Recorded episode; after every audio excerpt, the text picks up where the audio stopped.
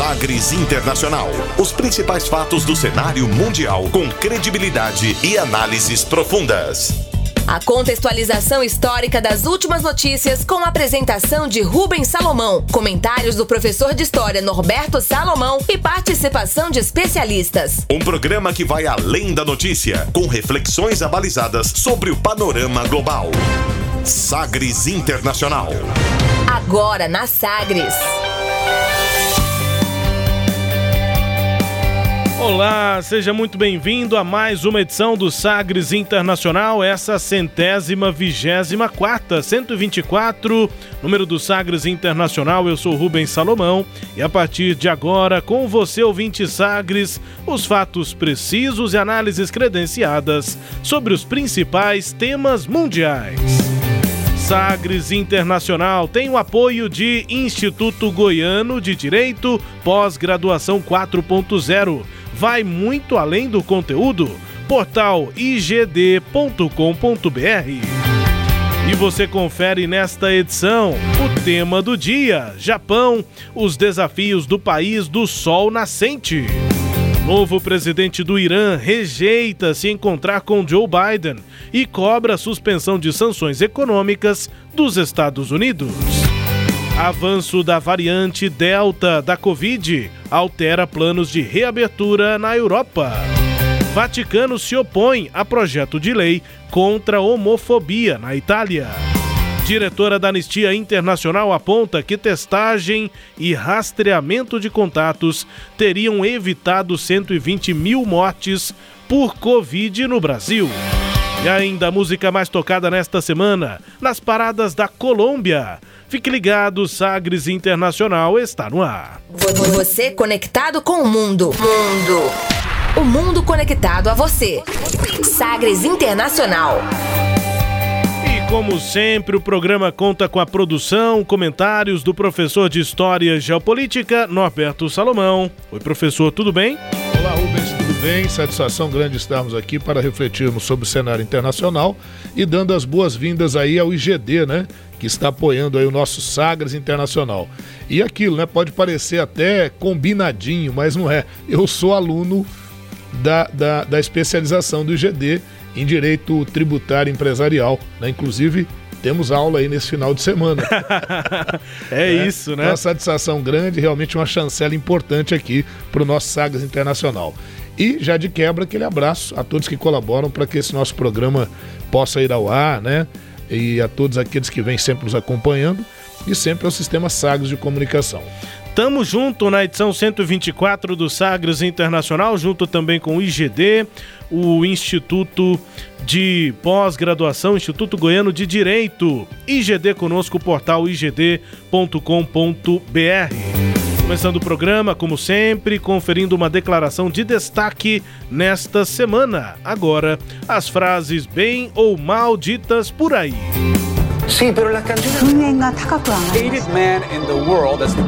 Abre aspas. Abre aspas nesta edição para o presidente eleito do Irã, Ebrahim Raisi ele negou a possibilidade de conversar com o presidente dos Estados Unidos, Joe Biden, o chefe do judiciário iraniano toma posse na presidência em agosto depois de ter sido eleito e na primeira entrevista coletiva marcou posição na cobrança pela suspensão das sanções impostas pelos Estados Unidos e apoiadas por países europeus. Abre aspas para o futuro presidente do Irã, Ebrahim Raisi.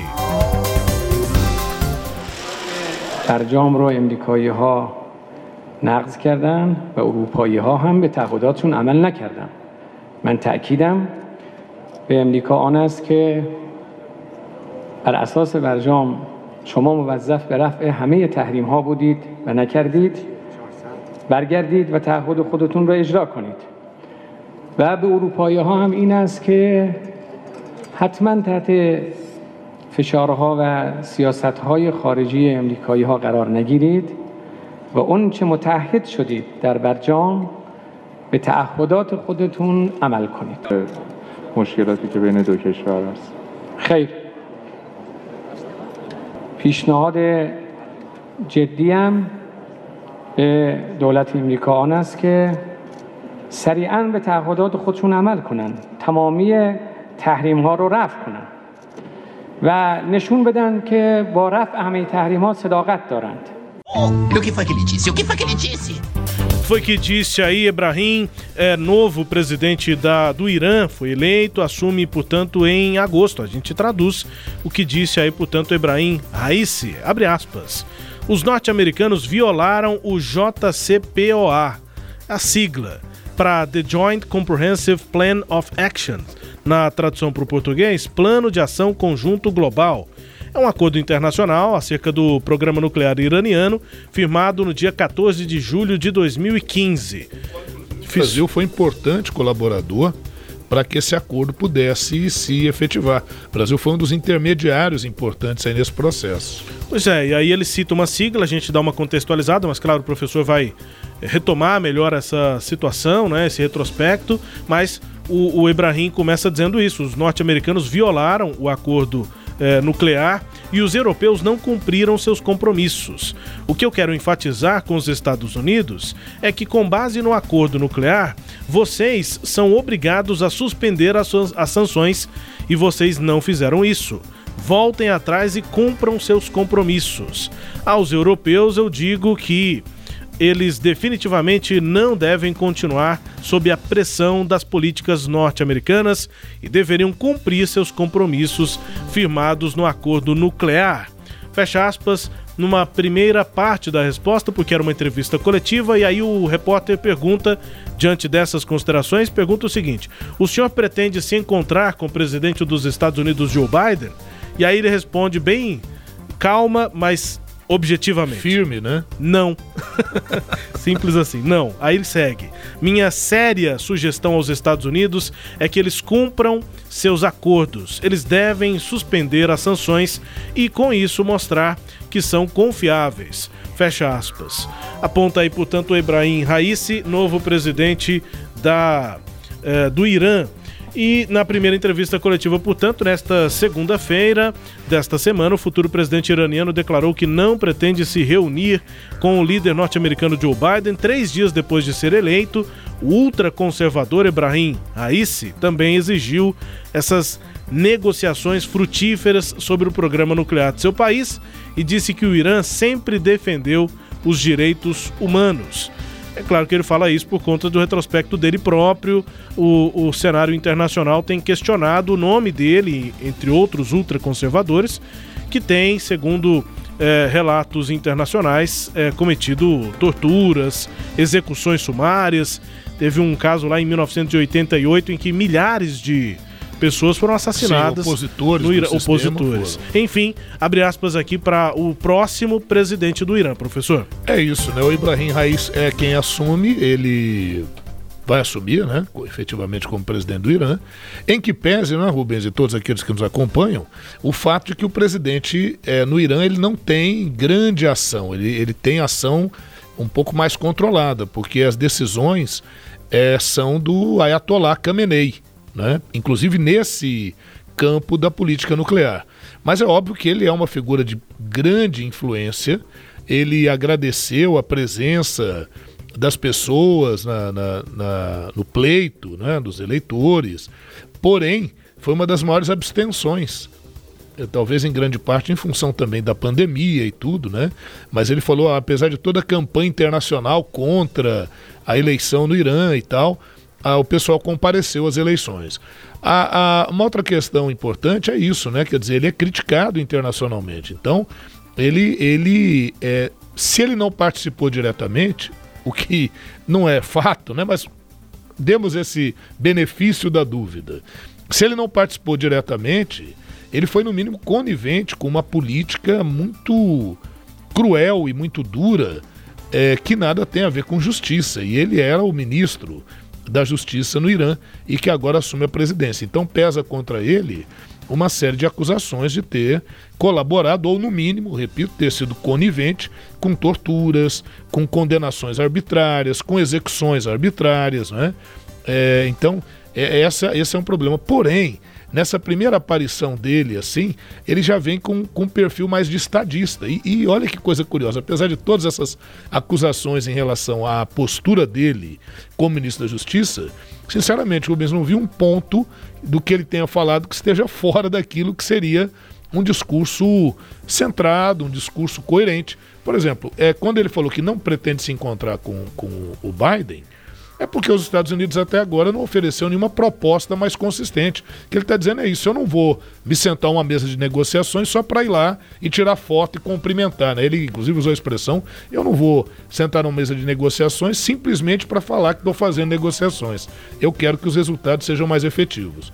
Nisso eu acho que ele tem razão. um cliente vai no restaurante, não gosta de nada do restaurante e volta decepcionado. É. Por que, que o cliente vai decidir voltar àquele mesmo restaurante se ele não tiver elementos novos, é, né? Então é, eu, eu, se eu fui no restaurante e não gostei, às vezes o professor vai lá no mesmo restaurante e fala, não, eu fui lá e me disseram que tá melhor, eu vi lá, tá melhor, a minha experiência foi melhor. É. Se não tiver elemento novo, o Irã não vai ter motivos para sentar à mesa. Pois é, então ele foi assim muito, muito pontual, muito assertivo em tudo que ele está falando.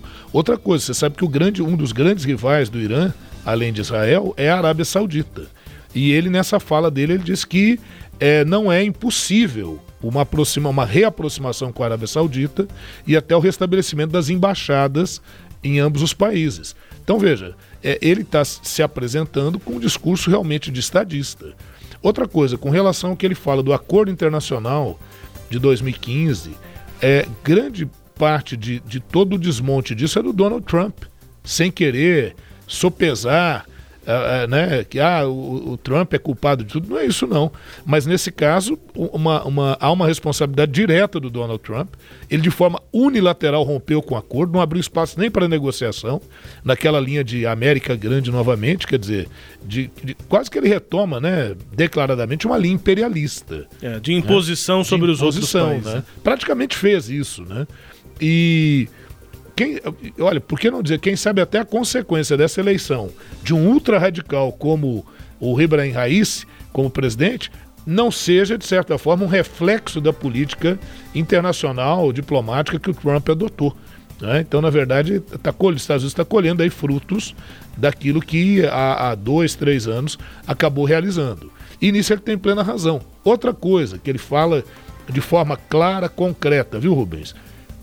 Quando ele fala da Europa. Poxa, a Europa não deu o apoio que deveria ao acordo. Quer dizer, se o Trump voltou atrás no acordo, a Europa deveria ter firmado, ter tido uma postura mais concreta nesse sentido. Firma o, o golpe, aconteceu. né? É, e não foi o que aconteceu. Então, eu vejo que nesses pontos, a gente ainda não viu as ações né, do Ibrahim Raíssa. Afinal de contas, essa declaração é de três dias após a sua eleição. Mas uh, uh, essa primeira declaração dele, sem dúvida nenhuma, é, foi bastante consistente, na minha opinião. Abre aspas, portanto, para o próximo presidente do Irã, que foi eleito e assume em agosto, Ibrahim Raisi. Tempo também para o nosso tema do dia no Sagres Internacional. E se você acredita que o cenário jurídico não mudou, chegou a pós-graduação 4.0, uma perfeita conexão entre o direito doutrinário com as novas habilidades do profissional do futuro. Novos conteúdos com juristas renomados, um novo cenário jurídico está à sua espera. Encare o desafio e cresça profissionalmente. Instituto Goiano de Direito. Acesse portal igd.com.br. Instituto Goiano de Direito. Acesse portal igd.com.br www.sagres.com.br. Depois do quadro Abre aspas, o tema do dia. Navegando pelos mares da informação. Sagres Internacional.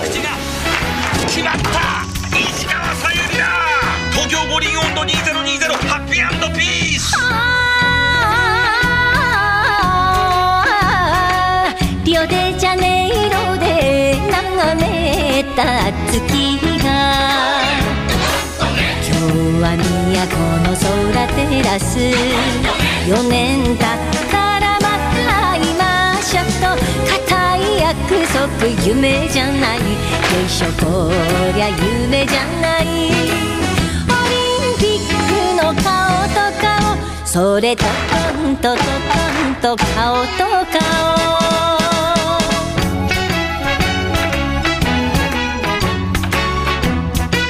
Dance Tokyo Gorin Ondo 2020十分な量のワクチンはすでに確保しております。6月末までに1億回が供給され9月までにはさらに1億回を上回るワクチンが確保できる予定です。東京オリンピック・パラリンピック大会については多くの方々から不安や懸念の声があることは承知しています。そうした声をしっかりと受け止め、関係者と協力しながら、安全安心の大会に向けて取り組みを進めております。待ってた世界の祭り西の国から東から北の空からMúsica tema das Olimpíadas 2020. Ué, 2020 ou 2021? 2020 mantém-se o símbolo 2020, porém realizadas em 2021. Essa é a música tema das Olimpíadas de Tóquio e a gente ouviu a voz aí falando exatamente sobre a questão pandemia e Olimpíada do primeiro-ministro japonês Yoshihide Suga. Vamos traduzir, abre aspas. Nós vamos promover a segurança com medidas já definidas. Teremos mais vacinas até o fim de junho e até setembro, mais 100 milhões de vacinas serão encaminhadas para as Olimpíadas de Tóquio. A competição vai movimentar muitas pessoas e eu sei da ansiedade e da preocupação de muitos. Enquanto estamos ouvindo atentamente as vozes dos competidores, estamos cooperando com as partes interessadas para realizarmos um torneio seguro e protegido. Fecha aspas.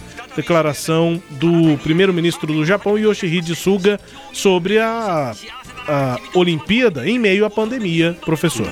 Esse seguro e protegido, como diria o velho personagem, né? Há controvérsias. Há controvérsias. Né? Há controvérsias. Agora, veja, né, Rubens, a gente falou aí, colocou né, no nosso tema de hoje, os desafios né, do país do sol nascente, que é o Japão, e que desafios, afinal de contas, são esses? Eu já vou começar falando assim antes da gente fazer aquele nosso tradicional histórico, né? O Japão hoje tem um problema muito sério com uma baixa natalidade, com uma população que envelheceu, portanto, gastos no setor previdenciário e no, na, no setor de assistência social. É, apesar da renda per capita no Japão ser uma renda elevada, em torno de 40 mil dólares, é uma renda, opa, né? Ulalá, né? É, é. Que inveja, né? Entre as maiores do mundo. Entre as né? maiores do mundo. O Japão enfrenta, curiosamente, uma recessão econômica. Quer dizer, o Japão ele veio muito bem num crescimento muito acelerado dos anos 50 até os anos 90. A partir de 1990, ele sofre claramente o impacto do desenvolvimento chinês, né, que começa a acelerar. É, e até o início do século XXI, o Japão era a segunda economia do mundo. Hoje é a terceira, né? A China suplantou o Japão e há quem diga que suplantou também os Estados Unidos. Há quem diga que a China hoje já é a primeira economia do mundo, né? Mas aí, de novo, né, há, há controvérsia sobre uhum. esse fato. Então há essa dificuldade com o envelhecimento da população. A gente diz que o Japão hoje é um, é um país é, de super envelhecimento. E é coisa que pode acontecer também com outros países. A China, por exemplo, Rubens, vendo o exemplo japonês, já se prepara para isso. Já realiza políticas públicas nesse sentido, inclusive liberando agora para que os chineses possam ter mais de um filho, né? Antes havia toda uma restrição nesse sentido e agora liberou, porque você precisa renovar a sua população. Inclusive, isso também gera problemas no, na, na, no aspecto previdenciário, porque se não tem gente nova nascendo, entrando no mercado de trabalho e trabalhando, quem é que vai pagar a conta da previdência daqueles que estão vivendo mais? Né? Como diz outro, esse povo não morre, né? Se não morre, a previdência gasta e gasta muito. Então, desafio, um dos desafios é esse. O outro é que o Japão ele incentivou durante muito tempo a poupança, o investimento em bolsa de valores, o Banco Central fez esse tipo de incentivo em vários títulos. E agora, é, nos últimos sete, oito anos, o Banco Central japonês ele vem tentando sair dessa política de proteção dentro do mercado e que garantia principalmente títulos da dívida pública japonesa. Então, com o Banco Central numa postura um pouco mais tímida, o nível de investimentos externos no Japão deu uma reduzida e, consequentemente, o Japão vive uma certa recessão. Muito longe de crise econômica que a gente vive aqui, uhum. o Japão continua um país desenvolvido, mas acendeu aquela famosa luzinha amarela e agora é um desafio, porque o Banco japonês, o Banco Central japonês já saiu de cena o que ele poderia sair, então não tem como ele sair mais do que isso. E talvez ele tenha até que voltar para dar uma regulada na economia. Você sabe, né, Rubens, que o Japão, o governo japonês, de forma regular, ele realiza desvalorizações do ien, que é a moeda japonesa. Por quê? Se você quer exportar, se o ien fica próximo ao dólar ou em, em paridade com o dólar, o seu produto fica muito caro no mercado externo. Então, dentro dessa política, o governo japonês, por vezes, acaba realizando um processo de desvalorização da sua própria moeda para que a sua balança comercial ganhe relevância. Outra questão é que a, o método utilizado pelo governo japonês até os anos 90 para dinamizar a sua economia foi fazer uma compressão no consumo e estimular a produção para exportação. Né? E aí, nos últimos anos, o que tem acontecido? O Japão tem muitas vezes realizado uma política de governo mesmo, de distribuir dinheiro, distribuir recursos para que as pessoas possam consumir, de fazer propagandas para que as pessoas deixem de poupar tanto e gastem mais, para criar justamente essa dinâmica dentro da economia japonesa. Então, são é, desafios como esse que o Japão já tinha, agora não bastasse isso, o Japão está numa área que é o círculo de fogo, então, constantemente você tem ali o choque de placas tectônicas e manifestações vulcânicas. O, o, Japão ele tem vários terremotos por dia, a maioria deles imperceptíveis. Mas como nós tivemos, por exemplo, no início desse ano, um terremoto na escala de 7.3 na escala Richter. Então, terremoto pesado, inclusive ocorreram novos vazamentos na, no que resta lá da usina nuclear de Fukushima né, que está completando 10 anos esse ano do acidente em Fukushima, então também houve esse problema. Então, uma outra questão do Japão é isso: é a questão energética, a questão da sustentabilidade energética, a questão de terremotos, e junto com os terremotos vem tsunamis. Bom, e esses tsunamis provocam um grande estrago no Japão? Provocam e acabam gerando um grande número de pessoas que têm que ser deslocadas, porque o Japão é, é, é um arquipélago com aproximadamente 6 mil ilhas ah, apenas 400 e poucas, 426 ilhas é que são habitadas, mas essas ilhas, o relevo é montanhoso. E esse relevo montanhoso não permite que as pessoas morem nessas montanhas, não é o mais adequado ali. Então as pessoas vão morar na planície, que é a área mais fértil e tudo, porém mais suscetível às inundações quando ocorrem os tsunamis. Esse que ocorreu em 2011, que provocou o acidente nuclear, provocou um terremoto, de 9.1 na escala Richter. E aí um tsunami, normalmente você tem lá tsunami de 4 metros, 5 metros, né? E uhum. a barreira lá na usina de Fukushima, uma barreira de 7 metros e pouco, essa barreira não foi suficiente porque nós tivemos ondas de até 16 metros e aí que aí invadiram tudo ali. Cenas realmente muito dramáticas há 10 anos, né? Completando 10 anos é, esse ano do acidente lá na usina de Fukushima provocado em grande parte por esse fenômeno natural que ocorreu no Japão. E tem mais algum desafio aí para o Japão? Bom, não bastassem esses, veio a pandemia. E aí, como é que o Japão lidou com essa pandemia? A gente fala daqui a pouquinho.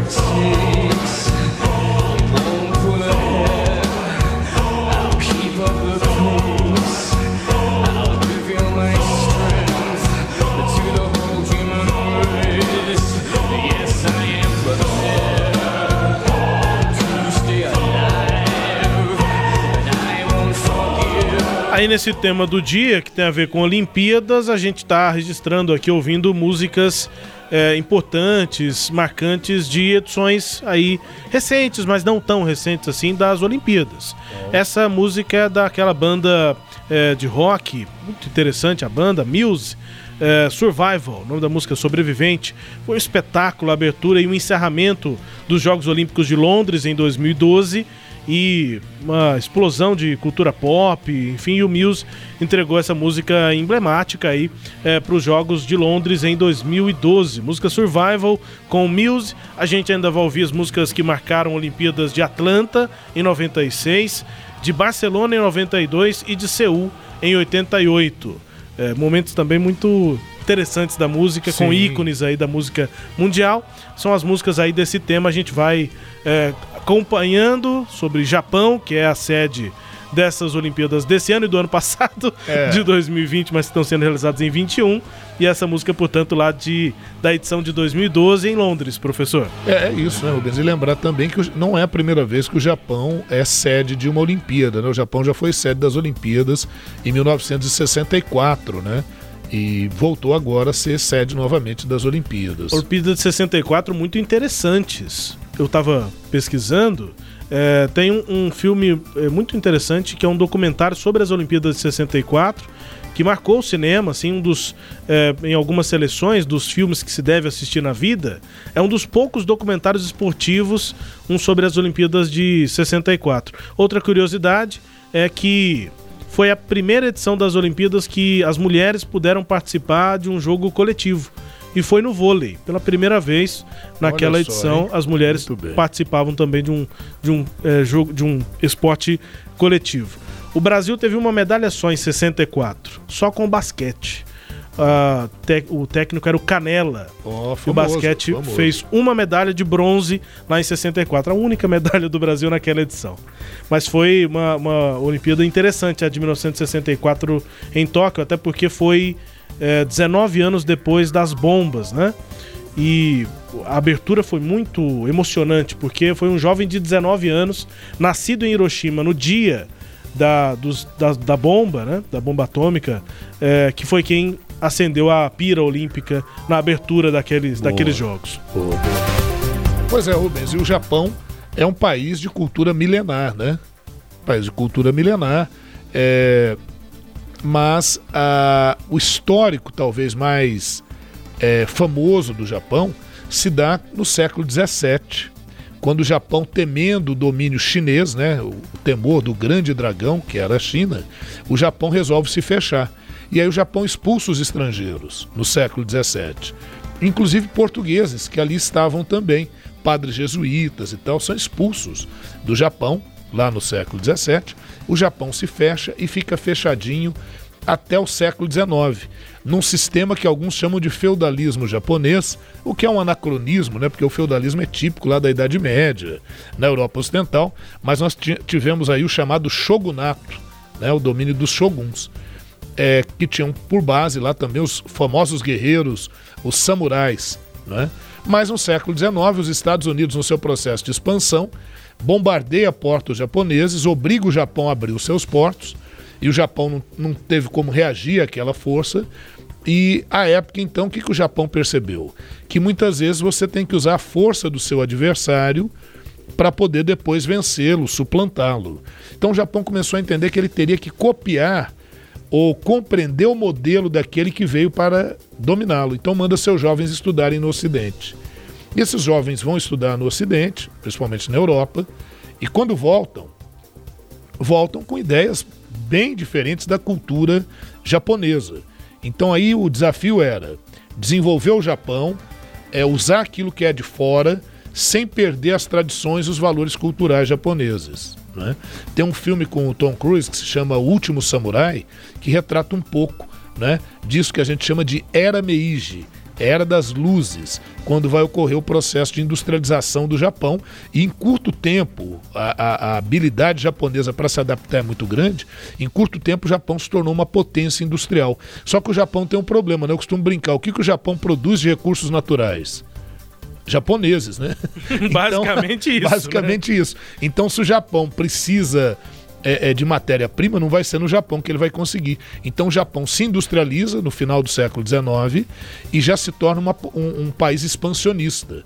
Vai invadir a China, vai invadir a região da Coreia, da China e vai entrar em guerra no início do século XX com a Rússia. Em 1905, o Japão vence a Rússia e acaba dominando áreas ali importantes, áreas muito estratégicas. E aí o Japão vai prosseguindo, viu, Rubens, nessa sua tendência expansionista até que nós chegamos à Segunda Guerra Mundial. Então eu vejo muitas vezes pessoas analisando assim: ah, o Japão investiu muito em indústria após a Segunda Guerra Mundial, após bombas atômicas. Não, não. O Japão já vinha investindo e já era uma potência, inclusive. A guerra, a Segunda Guerra Mundial foi travada basicamente no Pacífico entre o Japão e os Estados Unidos, porque os Estados Unidos disputavam com o Japão áreas estratégicas e comerciais no Pacífico. E aí ocorre aquele processo depois das bombas atômicas sobre Hiroshima e Nagasaki. O Japão é obrigado a se render. O imperador japonês, que até então era considerado uma divindade, é obrigado em rede de rádio, era a era do rádio ainda, a afirmar que o Japão realmente tinha perdido a guerra e que ele não era divindade é, é, coisa nenhuma. É muito impactante, então, foi, né? Foi a bomba atômica, toda, é. é. É, muita bomba caindo na cabeça de japonês naquele momento, né? Mas aí a gente vê essa admirável capacidade do povo japonês de se restabelecer, de se reinventar, de se recuperar.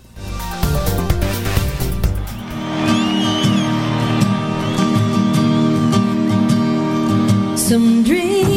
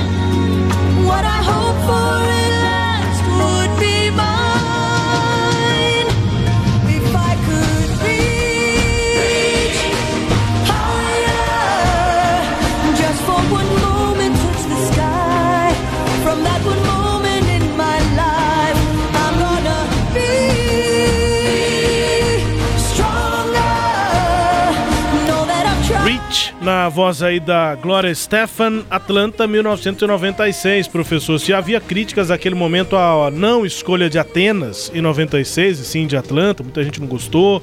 É, o mascote também foi muito criticado de Atlanta, é, mas a música foi boa. A música boa. cantada aí pela Glória Stefan, inclusive a música olímpica que chegou a tocar bastante nos, nas rádios aqui no Brasil na época. Sim. Bastante famosa Você essa música. até de música meio romântica. Sim, tal, né? sim. Teve esse peso aí. Rich, né? No sentido de é, tentar alcançar, é. de buscar algo, né? De tentar. Tem é... gente se casando com essa música. Pois é. Usando essa música para cerimônia de casamento. E, e, tudo a ver com os objetivos olímpicos, né? Dos atletas, de chegar ao posto mais alto, enfim. É, é isso. Música de Atlanta em 96, Gloria Stefan com Rich ainda falando sobre a sede das Olimpíadas Tóquio, Japão, professor. É isso. Ô Rubens, o Japão, ele possui uma área de 377.899 quilômetros quadrados. Então, para você comparar, e, e, tudo fragmentado, né? Porque é um uhum. arquipélago. São várias, 6 mil ilhas, né? E, para você ter uma ideia, o Brasil tem 8 milhões e meio de quilômetros quadrados. Então, e a população do Japão está em torno de 128 milhões de pessoas e uma densidade, então é um país bem adensado. São 336,8 pessoas, né, habitantes, por quilômetro quadrado. Então, realmente, não é fácil. É muita, há, uma, há uma, um acúmulo muito grande de pessoas, né? A população japonesa é uma das maiores do mundo, uma, a densidade demográfica também é uma das mais elevadas. Só para você ter uma ideia, o Brasil possui uma densidade demográfica de 24 habitantes por quilômetro quadrado. Lá são 336, quase 337. é, por quilômetro quadrado. No Japão a coisa é mais homogênea, assim, né? Onde Sim. tem pouca densidade, é, não é tão diferente de onde tem muita. Aqui no Isso. Brasil tem lugar que tem muita É, densidade. tem isso, é E tem estados como Amazonas, Pará, que Isso, tem uma densidade bem baixa. Verdade. E a- a- o interessante é a, a- a expectativa, né? A, a- expectativa de vida no Japão é de 83 anos. Muitos acima do 100, né? Então é aquilo que a gente falou da população super velha que está ocorrendo no Japão. Bom, a gente já falou um pouquinho das, das- dos desafios da economia japonesa e tal, de- do que, que aconteceu ao longo do tempo, né? E aí a outra questão a, a ser colocada é em relação à pandemia. Agora, em relação à pandemia, Rubens, eu não sei se você se lembra, o Japão, ele, em dado momento, disse que iria conviver com o vírus.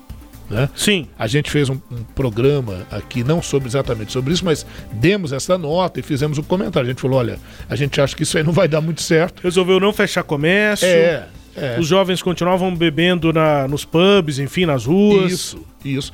E, assim, é, é, esse vírus veio para ficar. A gente também acha que ele veio para ficar. Agora, no Japão, num primeiro momento, houve sucesso na, no- na, na contenção da doença e eles explicavam isso porque eles estavam sempre próximos da China, então eles sempre esperavam alguma coisa que viesse da China. A poluição no Japão é muito grande, então as pessoas normalmente usam máscara, tomam alguns cuidados. O japonês ele tem costumes, hábitos de higiene que também colaboram nisso, né? O japonês não entra em casa com o seu calçado. Uhum. É uma coisa que a minha esposa briga comigo toda vez. Fala, Mas você não aprende, você podia deixar. Traz calçado- muita coisa de É, lá pra deixa o dentro de calçado do lado de fora e tal. É. Mas eu só tiro depois que eu já entrei uns 10 passos já na casa. Mas resolveu casar com a enfermeira, nisso. Enfim, então você vê que eles têm essa, essa, essa ideia, né? Então isso ajudou muito, esses hábitos ajudaram muito. Só que esse vírus, né, Rubens, ele é, ele é um vírus um pouco atípico. Quer dizer, mesmo você tomando todos esses cuidados, você ainda tem um, um índice de transmissibilidade muito grande.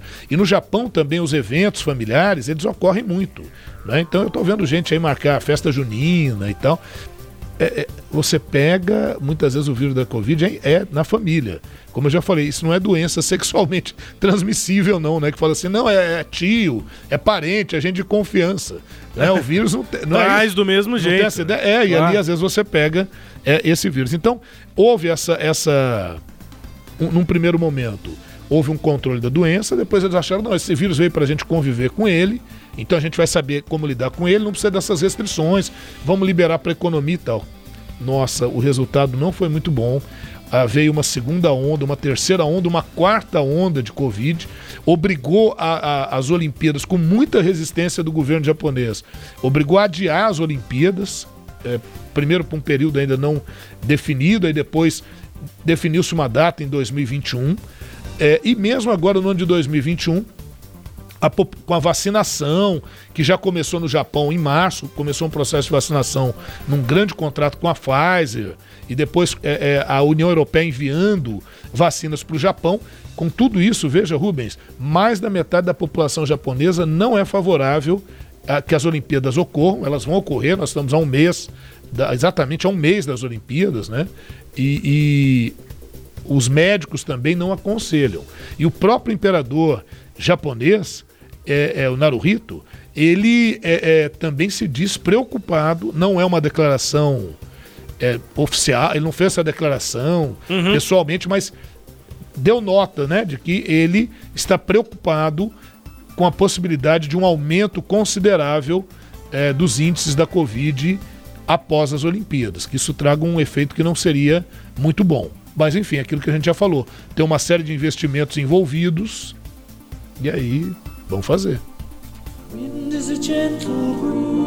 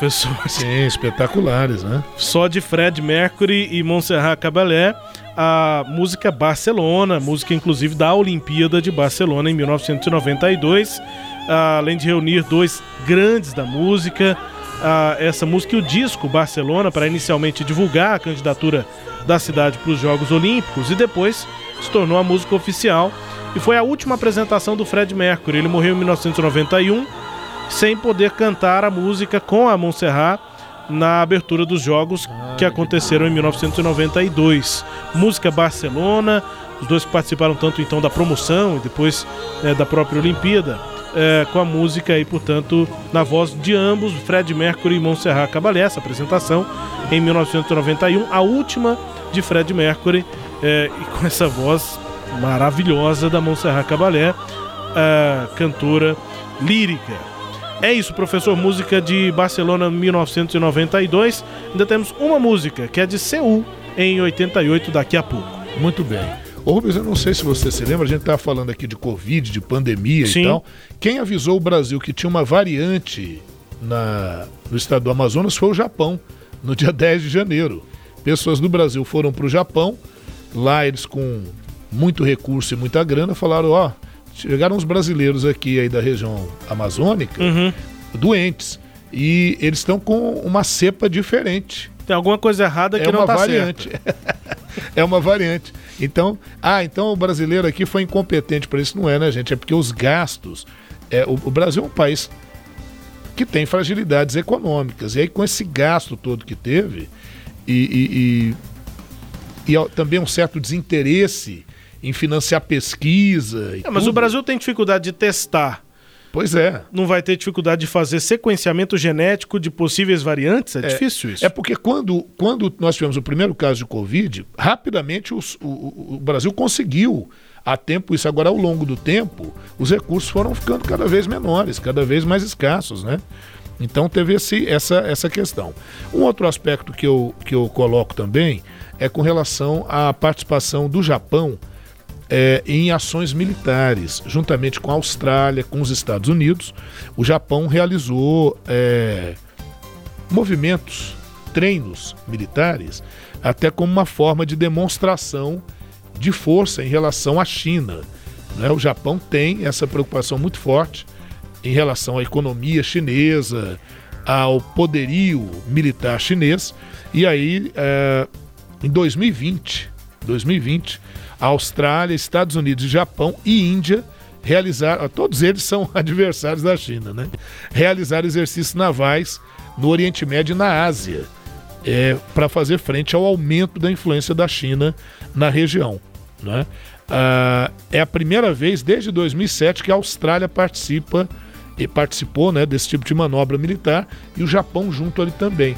O Japão tem até hoje presença militar eh, dos Estados Unidos no seu território e tem essas, essas alianças aí com os Estados Unidos que são importantes para a defesa também ali japonesa. E o Brasil, é, esse ano, foi eleito mais uma vez, pela décima primeira vez, para fazer parte do Conselho de Segurança da ONU. Né? E o Brasil é recordista nisso, juntamente com o Japão. O Japão também é país recordista. O Brasil, o Japão e a Alemanha é, já há anos propõem o aumento do número de membros permanentes do Conselho de Segurança da ONU de 5 para 8 membros, até hoje sem êxito nessa sua pretensão.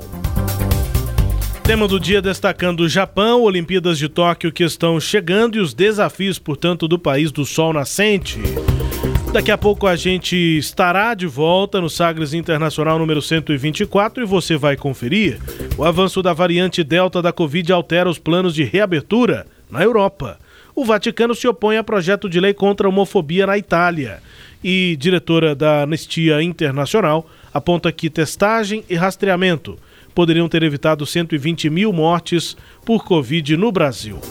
Antes do intervalo, música. Em destaque na Olimpíada de Seul em 1998, a voz de Whitney Houston com One Moment in Time de longe, a música dessas assim relacionadas à Olimpíada que mais fez sucesso, muito tocada na época. O clipe é extremamente olímpico, cheio de Sim. referências a, a, momentos, cenas emblemáticas do esporte.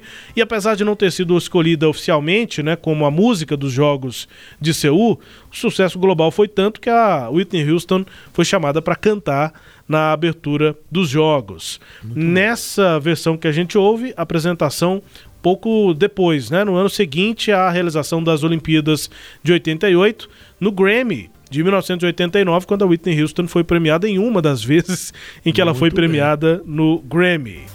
Para ir para o intervalo, a gente volta já com mais Sagres Internacional. This much remains. I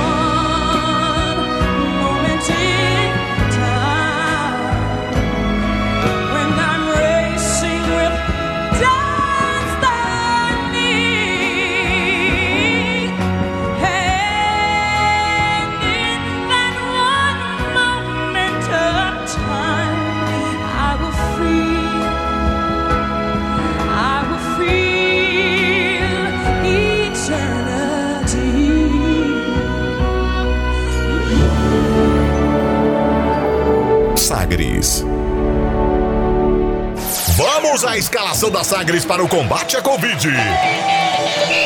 Na defesa, máscara sempre protegendo o gol. No meio-campo, álcool e gel montando as jogadas. A dupla de lateral, água e sabão para auxiliar na lavagem das mãos. No ataque, a vacina. Será uma grande partida. E se você já está na idade permitida, é só procurar o posto mais próximo e entrar neste jogo. O Sistema Sagres apoia a vacinação. Está chegando o momento. Aqui na Sagres em que você vai se sentir no outro lado do mundo. Nós vamos te levar para um lugar de cultura e tradições milenares. Bem-vindo à viagem que vai te colocar na capital mundial dos esportes. A nossa equipe já está afinando o japonês.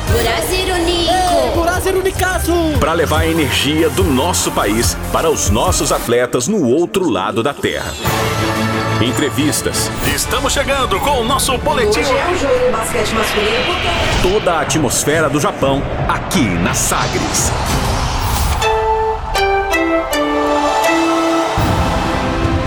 Torcida Brasil em Tóquio. Sagres. Aguarde. Entretenimento. Jornalismo. Prestação de serviços. Rádio Sagres. Em tom maior.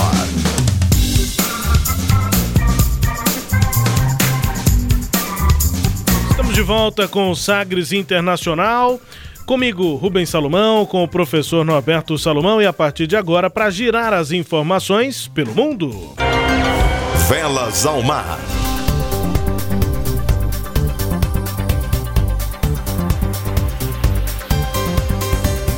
A propagação da variante Delta no continente europeu, descoberta pela primeira vez na Índia, faz governos de vários países restabelecerem medidas de restrição de circulação das pessoas. A Rússia enfrenta uma situação crítica com o avanço dessa nova cepa mais contagiosa do que a variante Alfa, aquela que tinha origem no Reino Unido.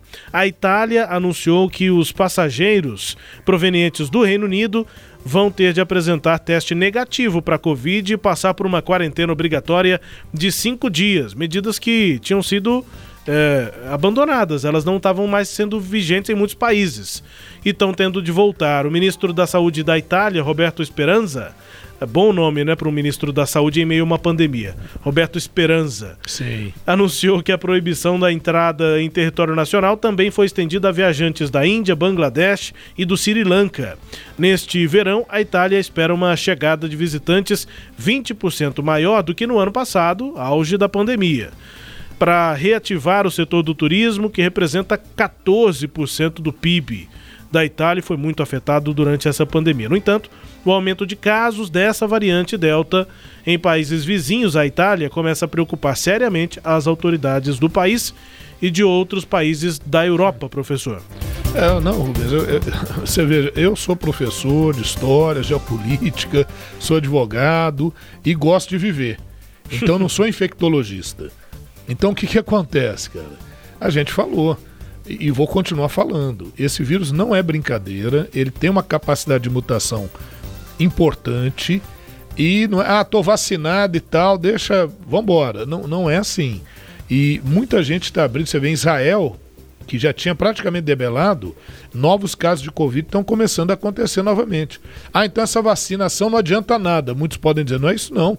É porque vem novas cepas em mutação do vírus, nós vamos ter que vacinar para Covid todo ano. A vacina da Covid ela tem que ser melhorada, né? Porque ela foi feita com grande velocidade e, e, e tem que parabenizar todos os pesquisadores, mas todo ano vai ter que vacinar, vai ter que entrar no calendário de vacinação.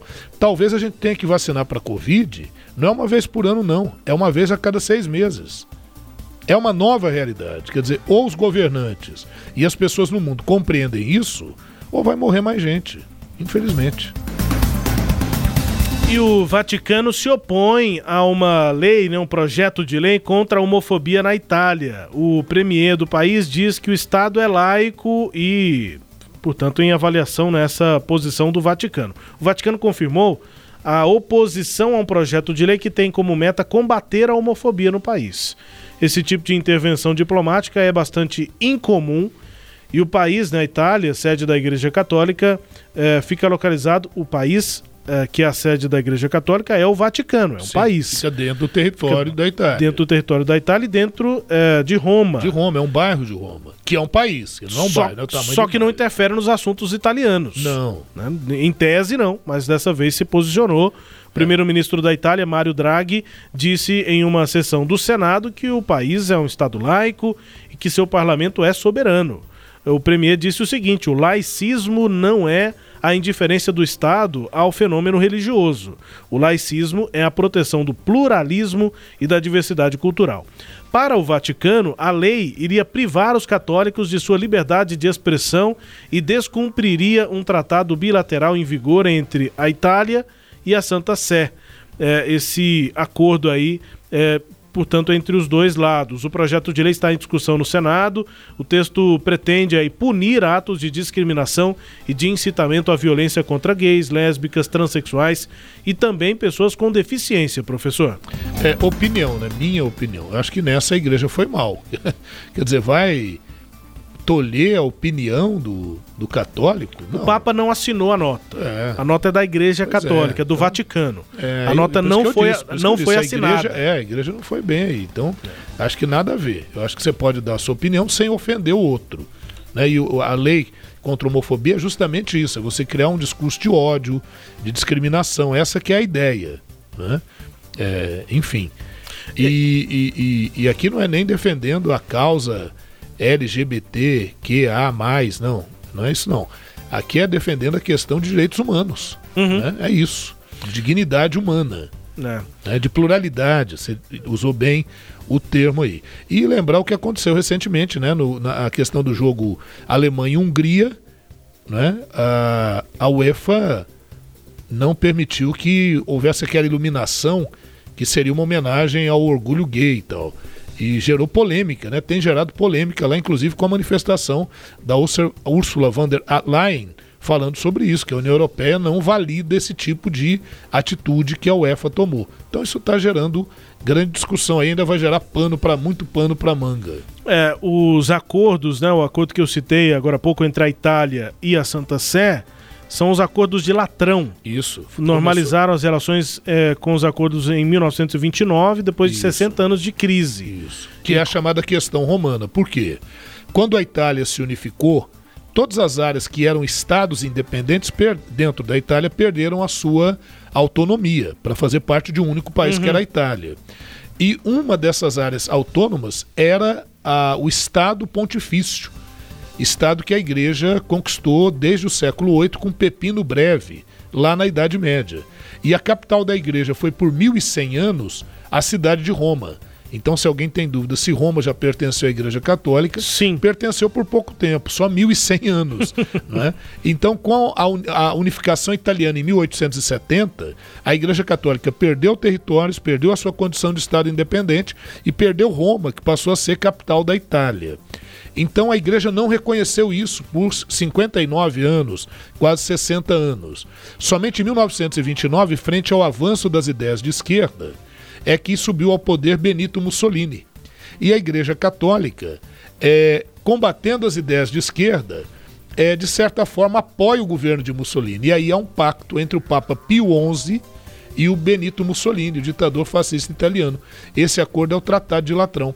Pelo Tratado de Latrão, finalmente a igreja reconhecia, é o fim da questão romana, é o termo usado para esse impasse né, diplomático entre a igreja e o Estado italiano recém-unificado. Por esse acordo, finalmente a Igreja Católica reconhecia a legitimidade do Estado italiano, reconhecia Roma como capital da Itália e apoiava as ações de Benito Mussolini no combate ao comunismo.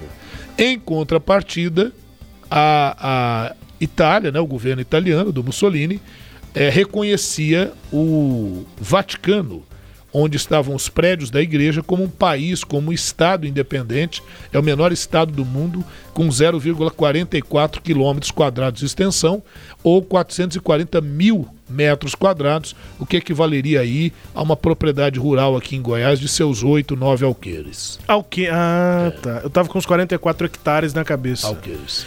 É, ouvinte. É um hectare é 10 mil metros, né? Não dá. Uhum. Você ouvinte, você que nos assiste, é, eu até tinha aqui dois parágrafos sobre os acordos de Latrão, mas pode ficar com a explicação do professor, que tá, ela tá mais completa Mais menos, e mais objetiva.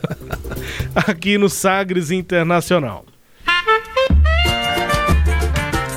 O Ernesto nos convidou. Brasil Internacional.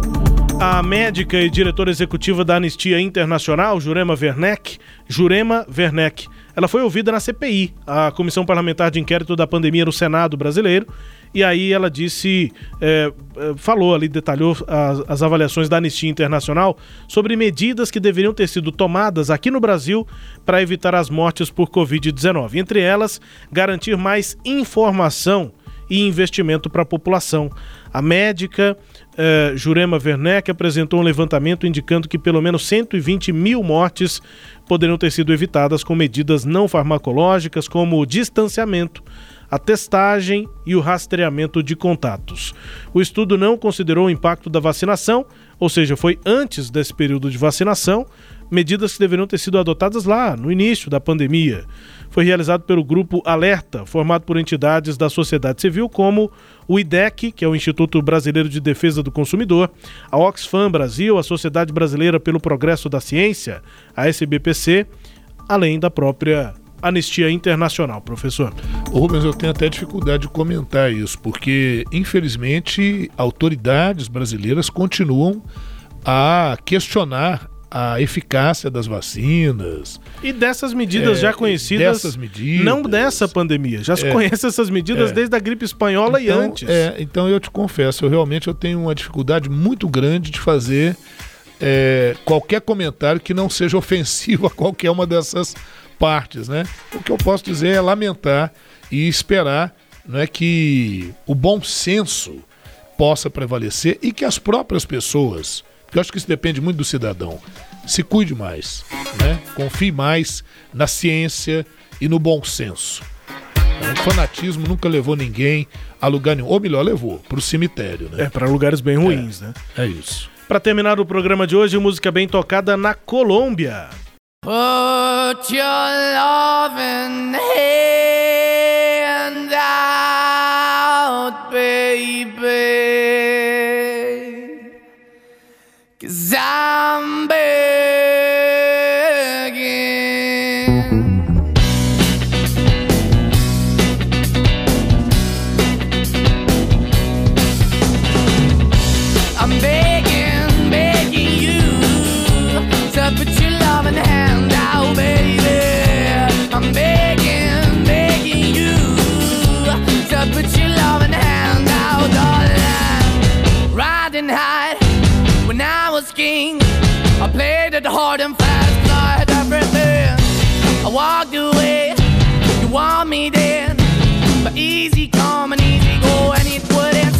I bleed, you let me go. Yeah, anytime I feel, you got me. No, anytime I see, you let me know. But the plan and see, just let me go. I'm on my knees when I'm begging, cause I don't wanna lose you.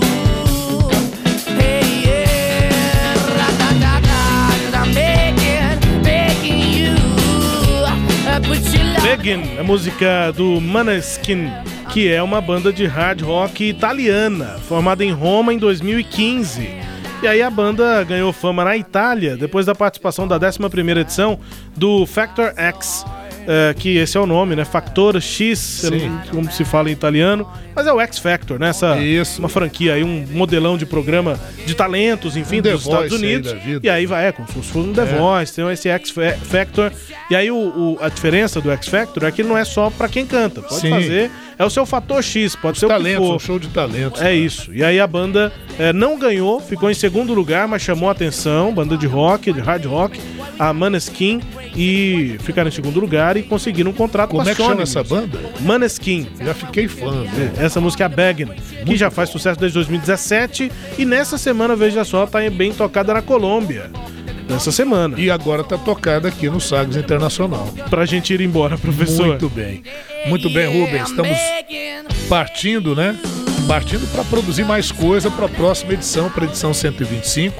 Agradecendo sempre a nossa audiência qualificada, agradecendo ao IGD, né, o Instituto Goiano de Direito. Tô lá, hein? Sexta e sábado, lá sim, online, né? Porque eles têm todo esse cuidado para poder. As aulas eram presenciais, mas em virtude da pandemia, para quem estava fazendo o curso, as aulas online. Estamos lá, né? Segunda, na, na sexta-feira agora, de 7 às 10 e depois o sábado o dia inteiro. Olha que legal.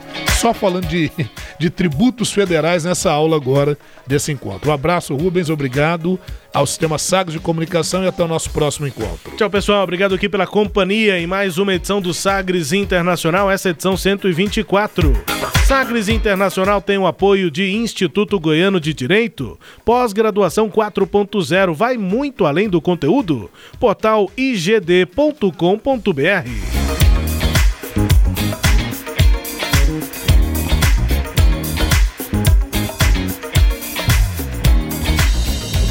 Você ouviu Sagres Internacional. Os principais fatos do cenário mundial com credibilidade e análises profundas.